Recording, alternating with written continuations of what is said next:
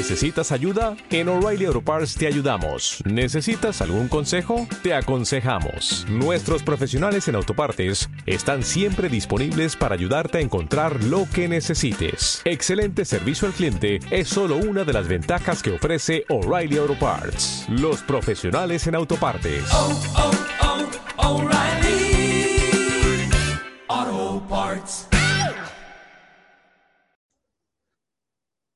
Evoca desde el principio. Es uno de los consejos que doy en todas mis tutorías de planificación y gestión del estudio. Evoca desde el principio. ¿Qué quiere decir evocar? Evocar quiere decir rescatar de la memoria, llevarlo al papel, rescatar de la memoria o simplemente exteriorizarlo. ¿Por qué digo esto? Porque hay amplia evidencia científica que sobre la práctica de evocación, toda la información que hemos conseguido rescatar la vamos a adquirir y la vamos a mantener más en nuestro cerebro. Y esto, Diego, ¿cómo lo aplicas en el día a día? ¿Cómo lo aplicas en el estudio? ¿Cómo lo aplicas en el supuesto práctico? Incluso cómo lo aplicas si te estás preparando la exposición. Pues lo vamos a trabajar en este podcast. Ya sabéis, soy Diego, preparador de oposiciones y soy el creador también de la formación del curso de metodologías activas eh, innovación, donde hablamos de neurociencia, hablamos de aprendizaje basado en proyectos, aprendizaje cooperativo, educación digital, diseño universal de aprendizaje, aprendizaje servicio, que personalmente es mi, metodología favorita clase invertida, gamificación, obviamente, y creo que es un curso muy, muy potente, es una formación de un año que complementa perfectamente la, preparación de oposiciones. Así que, sea cual sea tu especialidad, echa un vistazo a las notas del programa, que ahí tienes toda la información yendo a la evocación. Eh, la evocación también nos permite eh, coger un tema y estudiarlo de una manera mucho más dirigida. ¿Qué quiere decir esto? Yo voy a coger un tema, voy a leerme el índice, voy a leérmelo de manera muy superficial y sin dejar prácticamente tiempo, en 10 minutos, en 5 minutos, voy a intentar evocar, voy a intentar exteriorizar todo lo que sé.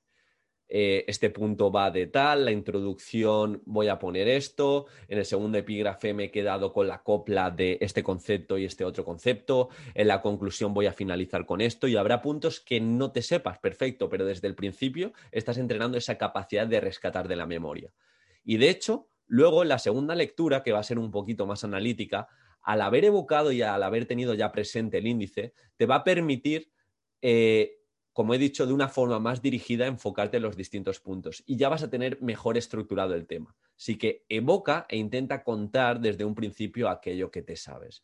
Y si ya aplicas, según nos marca la evidencia científica, la práctica espaciada, esto quiere decir que evoques de manera regular, esto quiere decir que em, te va a cundir más hacer cuatro sesiones de estudio de tres horas que una sesión de estudio de doce en un día va a ser mucho más fructífero y si aplicas los sistemas de repasos mucho más, eh, te recomiendo que tengas esto. Y sobre esa evocación tengas el feedback inmediato, incluso dejes eh, un día o dos para recuperar ese feedback del tema o ese feedback del supuesto. Si tú haces un pequeño simulacro, yo siempre recomiendo dejar un tiempo para corregir ese simulacro y de esta manera vas a ver lo que has hecho mal y vas a olvidar con menos facilidad.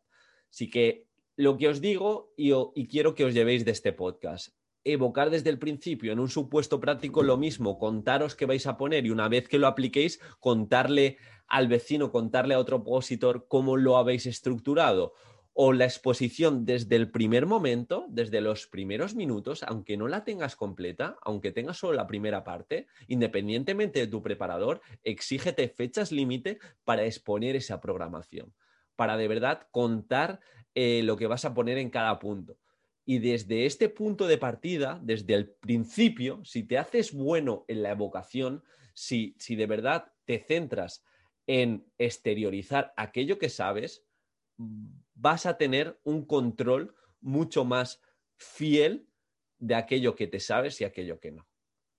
Y el día del examen no necesitas saberte los 35 temas, los 25 temas de memoria a día de 14 de marzo o a día de 19 de septiembre. Lo que necesitas es haber olvidado lo, menos, olvidado lo mínimo posible.